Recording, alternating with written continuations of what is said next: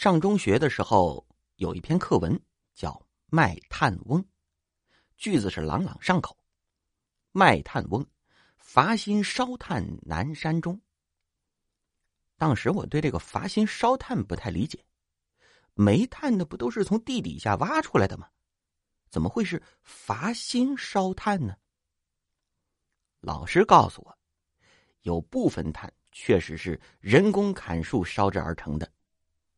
把树木截成段，放炭窑中点燃，烧到一定程度，封闭空气进入炭窑，余热会使木材的水分及冒烟的木焦油溜干，木柴就会碳化为木炭。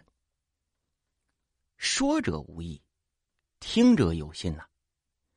祖国的花朵总是有那么几朵奇葩的，我由此竟然悟出一个商机。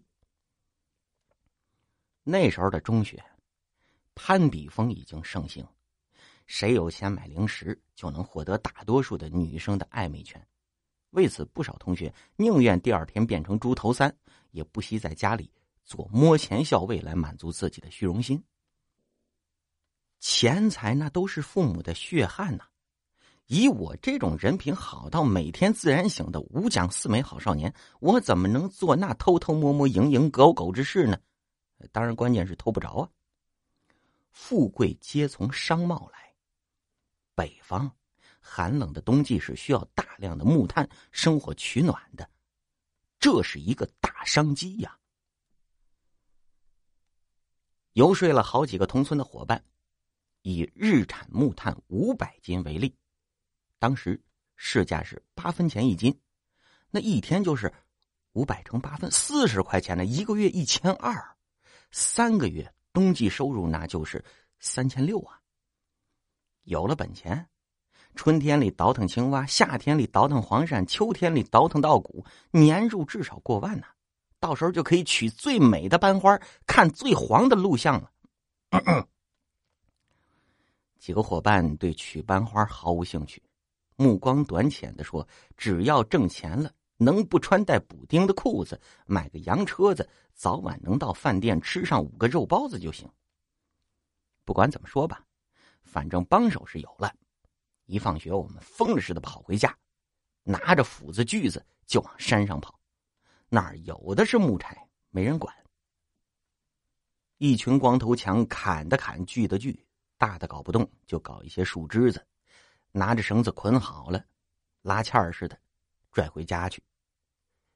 顺子家有一个废弃的配齐圈，那猪圈嘛，清理清理，在没有棚顶的露天处挖了一个圆轿子。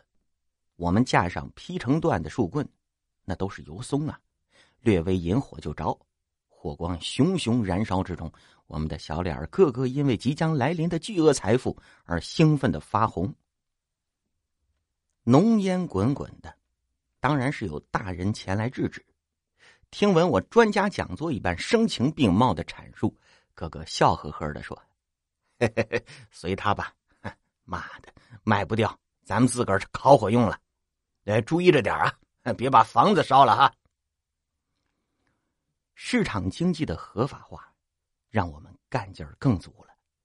眼瞧着木柴半焦，我们抬起早就用绳子拴好的倒扣的废弃陶缸，嘿咻嘿咻的。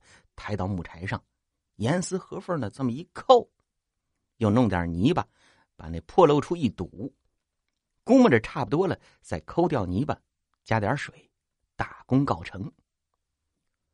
第二天是星期天，我们掀开那大缸，好家伙呀，乌黑发亮的一大堆木炭，赫然就在眼前，我们兴奋的难以自已，迅速的装袋。搬上了架子车，拉的拉，推的推，运到集上。铁蛋儿拿着他爸做道场用的大锣，汤汤汤汤的一边敲着，一边吆喝着：“卖炭喽，卖炭喽，又香又甜的木炭喽！”不一会儿就挤满了人了，生意特别的好，近一百五十斤的木炭很快就卖完了，十多块钱呢，五个人每人两块多，拿到钱。伙伴们都哭了，逗逼的顺子哭的最有特色。我黄麻子活了小半辈子，还从没见过这么多钱呢，这该咋花呀？咋花？有的是花钱的地方，找个饭店，大大咧咧一坐，掌柜的，用最大的碗倒碗稀饭，油条、油饺子、糖糕、大油馍各来一份吃完这顿饭，每个人还剩一块多。狗窝放不住盛馍馍的这几个家伙已经撑得冒屎了，又买了袋装的果汁，边从喉咙漾着稀饭，边从带脚嘬着回家。还没到村口呢，几家大人早早的就守在路口。哟，卖完了，钱呢？钱都下饭店了。大人恼了，日他妈的，都是叫花子命，好吃懒做的。那衣裳回家都自己洗啊，洗衣粉都不要钱呢，回家找破褂子穿，糊的跟黑鬼球似的。自己洗就自己洗。有啥大不了的？关键是找着挣钱的道儿了。继续砍柴，完全不管手上已经是血泡子了。当天又烧了三缸，足足五百斤木炭。要说这凡是涉及到钱，亲人都会反目。顺子家那猪圈，他爸一天要收三块钱租金，拉不动，老爸趁火打劫，牛。租给我要五块，刚一上路来了一大群妇女推着车，每人要收两块。滚犊子，我们自己推，我坐在架子车上，扬鞭策牛，嘚儿驾，大伙儿嘿呦嘿呦的推着车就上路了。一如既往的是生意好啊，买卖当中因为每斤比别人低一分钱，还跟一个卖炭的瘸子打了一架。双方抡着木炭打的黑如包拯，鼻青脸肿，最后反正不了了之了。有钱了，真有钱了，无穷的动力促使我们每天劳作至深夜，骨头架子都快散了，但是心里高兴啊。创业的成就感浸润着我们每个人的细胞。要说那阵子，真是我们最快乐的时光。个个衣着光鲜起来，再也不用扯布去裁缝铺子了，把那打了一遍又一遍补丁，准备让我们穿到结婚的长裤子扔了。去他娘的！几年前当大衣，然后当风衣，上中学又当褂子，个子疯长又成短褂，穿不破中山服。新潮的都买新潮的夹克，能包住屁股的巴拿马弹力裤。成袋子的鸡蛋、奶油、饼干随便买，班里头每人分一块，自己高调的仰头往嘴里一塞，两腿踩缝纫机一般，抖得咔咔咔咔的。呃，有那首歌叫什么？狂浪是一种态度，狂浪在起起伏伏。我狂浪狂狂浪狂浪，反正就是狂浪吧。浪狠了，可都是会出岔子的。意外就发生在一个风雪天里，那天气恶劣呀。我本来是不想再去砍柴了，几个红眼的伙伴坚持说要去，说不去也得交那猪圈的租金呢。去就去吧。风雪夜归人之后，扫了猪圈的积雪，生火烧柴，那风打着旋儿的，把猪圈点着了。猪圈离村子是有点距离的，财大气粗的说：“我们也赔得起。”正破冰舀水灭火呢，看热闹顺子他妹，咚咚咚咚的跑回家，把自己寒假作业拿过来撕了烧了。这明显就是想让我们背锅呀！顺子一看这个急眼了，跟他妹撕巴起来了。作业带着火，一会儿扔进去，一会儿又拿大棍子挑出来。渐渐的，风大起来了。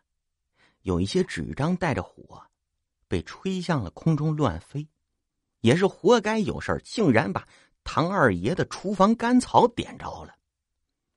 发现的时候已经是熊熊大火了，大人们不顾寒冷，要命似的大喊大叫的跳进了池塘，用桶打水救火，可还是晚了。厨房已经烧成了圆明园。关键是有一头小母猪没跑出来，已然是香喷喷的了。我的天爷呀！这顿打呀，承包到户各打各孩子，钱都凑出来了。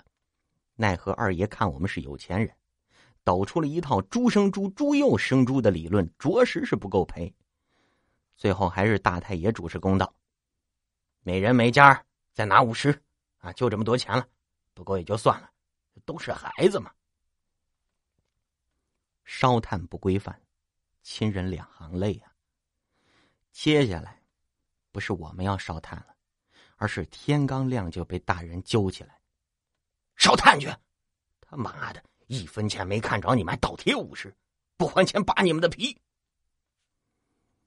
要说本来是兴趣，但是当这个兴趣变成工作，甚至成为负担的时候，一切就变得索然无味了。做牛做马，一直做到了过年，刚还清了债务不久，几家大人愁眉苦脸起来。哎呀，过年没钱办年货，借我们两百呗？啥？没有？狗日的，一把屎一把尿把你们喂大，你跟我们说没有？打！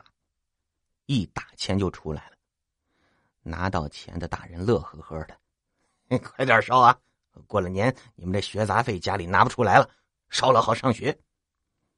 大过年的，一家人都没新衣裳呢，烧了，帮我们一人织一套呗。一直被逼着烧到了上高中，背也驼了，手也糙了，我们的内心毫无波动，甚至想说：去你妈的创业，去你妈的青春发财梦。